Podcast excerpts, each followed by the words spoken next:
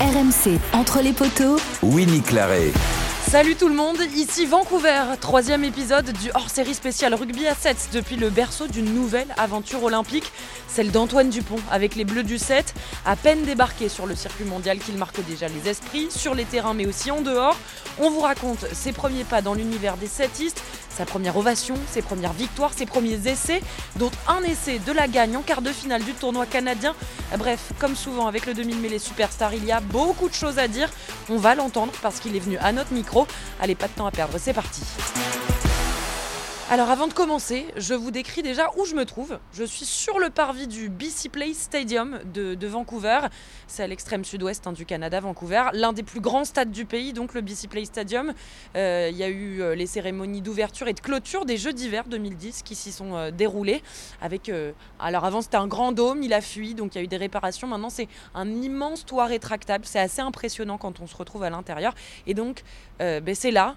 Euh, euh, que, que, se tient en ce moment le World Seven Series, le tournoi de Vancouver, la quatrième étape de ce circuit mondial du rugby à 7, la grande compétition internationale de la discipline olympique. Et l'histoire retiendra que c'est aussi là que le 23 février 2024, à 5 mois des JO de Paris, à 14h52 précisément, Antoine Dupont a foulé pour la première fois une pelouse de rugby à 7 avec le maillot de l'équipe de France. Euh, voilà, en plein tournoi donc de Vancouver. Les Bleus sont qualifiés en demi-finale après deux jours de compétition. À l'heure où je vous parle, c'est pas terminé. En demi-finale, ils vont euh, ben, retrouver les Néo-Zélandais. On en parlera brièvement. On va déjà commencer par euh, Antoine Dupont, cette sensation du week-end. Euh, évidemment, tout le monde l'attendait ici. Hein. On, a un peu vadrouillé, nous, dans Vancouver avant et pendant le tournoi.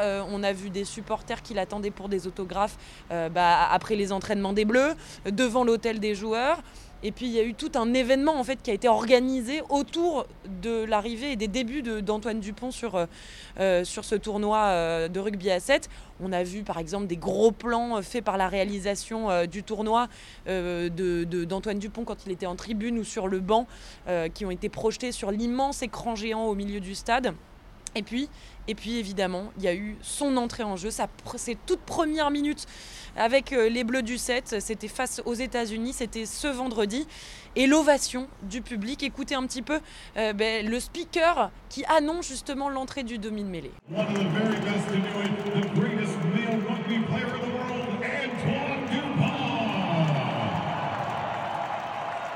Voilà, c'est du jamais vu hein, au rugby à 7. En tout cas, c'est ce que nous disent les initiés. Et Jérôme Daré, le sélectionneur des Bleus, lui-même n'en revenait pas. Ça, c'est incroyable. Ça, c'est quelque chose qu'on ne maîtrise pas, nous.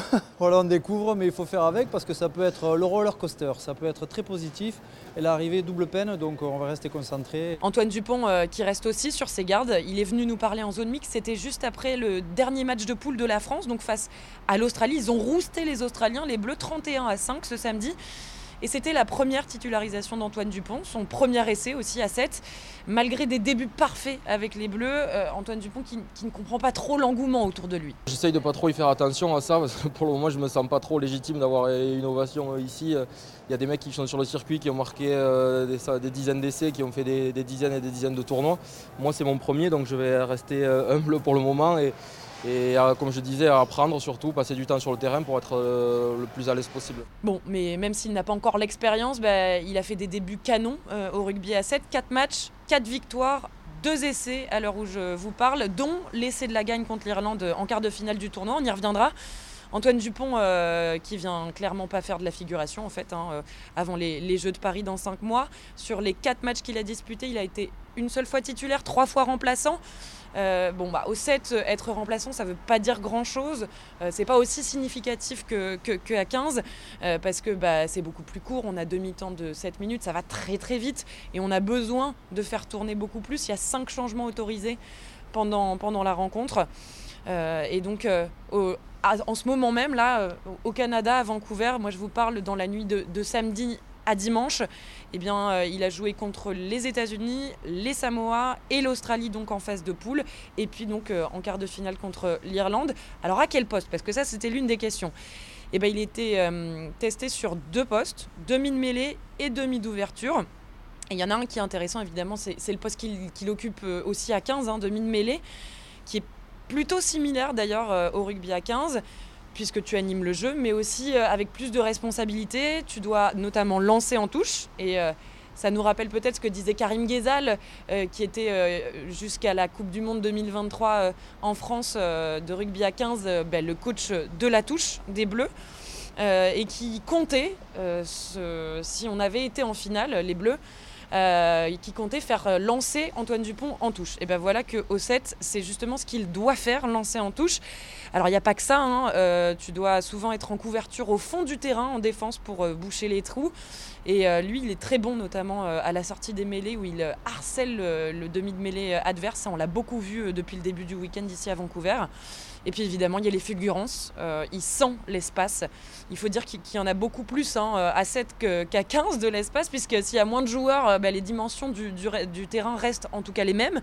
D'ailleurs, ça fait partie des choses auxquelles euh, il doit s'habituer. hein. C'est ce qu'il nous expliquait après son premier essai face aux Australiens samedi. Écoutez. faut faire attention à ça parce qu'on voit des, des faux trous partout. Donc il faut d'abord respecter nos, nos principes de jeu, mais après il ne faut pas perdre euh, non plus de vue l'initiative et, et le, ce jeu qu'est le rugby. Au final, quand on voit un espace, il faut arriver à, à le prendre. Donc il faut que j'arrive à trouver cette balance-là entre faire jouer et jouer les coups quand ils, quand ils sont bons. Euh, Là j'avais de l'espace, donc euh, je l'ai tenté. Et évidemment, il y a eu euh, cette entrée en jeu face à l'Irlande et laissé avant le buzzer pour prendre un ticket en demi-finale. Je vous pose un peu le scénario si vous n'avez pas pu euh, eh ben, suivre cette rencontre parce qu'avec le décalage horaire, il y, a, il y a 9 heures de décalage entre euh, Vancouver et, euh, la France métropolitaine. Les Bleus qui se sont fait vraiment peur face aux Irlandais. Ils étaient vraiment timorés en début de rencontre, ils n'avaient pas la main sur le ballon, ils étaient beaucoup pénalisés au point que on se prenne deux cartons jaunes, euh, coup sur coup en seconde mi-temps. Ils ont joué les Bleus pendant 3 minutes à 5 contre 7, c'est énorme euh, quand on a deux joueurs en moins euh, au rugby à 7. Euh, et, malgré tout, bah, ils tiennent en défense, ils peuvent aussi compter sur beaucoup de fautes de main des, des Irlandais. Et à une minute de la fin, il y a égalité, 5 partout. On se dirige vers la mort subite, c'est la règle au rugby à 7, plus de, de matchs nuls. On- la mort subite, ça veut dire que le premier qui score a gagné. Et à ce moment-là, les Bleus ont bien fait reculer les Irlandais dans leur camp. Ils récupèrent une mêlée qu'Antoine Dupont introduit et je vous laisse écouter la suite. Well, this is dangerous. Dupont has the whole side of the field to look at. He's shot the blind side. Great vision. And what a moment. The World Rugby Player of the Year has led his French Sevens team into the Cup semi-final here in Vancouver. Dupont qui, a pris l'initiative, petit côté, il est parti tout seul pour aller aplatir dans l'embut irlandais. Et c'est une belle revanche hein, pour les Bleus après avoir été éliminés par ces mêmes Irlandais fin janvier à Perth en, euh, Australie. C'était aussi en quart de finale euh, du tournoi de Perth. Écoutez la réaction de Jérôme Daré après euh, le match de ce, samedi. Voilà, c'est un joueur d'exception. Il analyse très vite les choses, il prend vite les décisions. Ça s'est vu même quand il a rentré, il a été très efficace, il fallait cravacher, il fallait être fort. Ça a été, euh, ça a été au bon moment. Bon, voilà, ça réussit sur le coaching là. Demain sera une autre histoire. Puis euh, on va continuer à faire monter tout le monde en puissance parce que comme je le dis souvent, c'est un sport d'équipe et tout le monde apporte euh, sa pierre à l'édifice pour que tout le monde puisse exprimer son potentiel maximum. Voilà, donc on connaît le potentiel d'Antoine, donc on a envie que tout le monde fasse en sorte que ce potentiel-là explose au grand jour et nous aide à franchir des étapes aussi. Alors justement, c'était euh, ça hein, la principale question avant le tournoi de Vancouver. Est-ce qu'Antoine Dupont euh, allait être aussi bon à 7 qu'à 15 C'est encore un peu trop tôt pour, euh, pour le dire, mais on lui a demandé bah, en tout cas ce que ça changeait de jouer à 7 par rapport au 15. Ouais, tout, on se rend bien compte des, efforts qu'il faut. quand, ça dépend après des scénarios des, matchs, mais dès qu'il y a un gros sprint dans un sens, il n'y a personne qui s'arrête de jouer. Il faut, toujours se battre jusqu'à la dernière action. On voit des mecs revenir jusqu'au dernier mètre, donc il ne faut jamais rien lâcher. Sur 7 minutes à 7 sur le terrain, on comprend vite que ça va être dur physiquement. Il a clairement un impact, hein, notamment sur ses coéquipiers. Euh, il apporte beaucoup de sérénité, c'est ce qu'on nous dit euh, en coulisses, euh, notamment avec son gros travail en défense. Il brille, il fait briller tout le monde. C'est ce que euh, nous expliquait notamment l'arrière euh, Aaron Grandidier, qui, a aussi conscience de toute l'attente que ça suscite. C'est qu'un impact positif. Il, amène de l'expérience, même si c'est pas forcément dans, ce rugby-là. Et euh, il amène un buzz. On sent qu'il y a vraiment de, l'énergie positive autour de cette équipe. Ça libère, bien sûr. Et d'un côté, ça ramène un, peu plus de pression parce qu'on sait que maintenant, il y a peut-être un peu plus d'attente. Et la pression, c'est un privilège. Donc c'est un plus aussi. Voilà, il ne faut pas tomber dans, dans, le surjeu sous prétexte que le meilleur joueur du monde est dans son équipe. Pas de pression, restez simple, collectif avant tout. C'est le message infusé par Jérôme Daré euh, et son staff depuis bah, qu'on sait qu'Antoine Dupont va débarquer avec, euh, euh, les setistes tricolores. Alors, la suite maintenant, parce qu'on va pas trop s'étendre sur, sur cet épisode spécial Dupont, parce que je pense qu'on va encore beaucoup en parler justement d'Antoine Dupont d'ici les, Jeux Olympiques de Paris fin juillet 2024. La suite, en tout cas, sur ce tournoi de Vancouver, ben, en cette nuit de samedi à dimanche, on est à quelques heures de la demi-finale des Bleus contre les Néo-Zélandais, sur qui la France a souvent buté. Voilà, ça c'est une nouvelle revanche qu'il va falloir euh, prendre du côté des setistes tricolores. Les Bleus n'ont remporté qu'un seul tournoi dans leur histoire. Et cette génération ne l'a pas vécu. C'était il y a 19 ans, en 2005. C'était au stade jean à Paris, avec notamment dans les rangs tricolores à l'époque un certain Vincent Clerc, voilà, qui était, qui sur le terrain.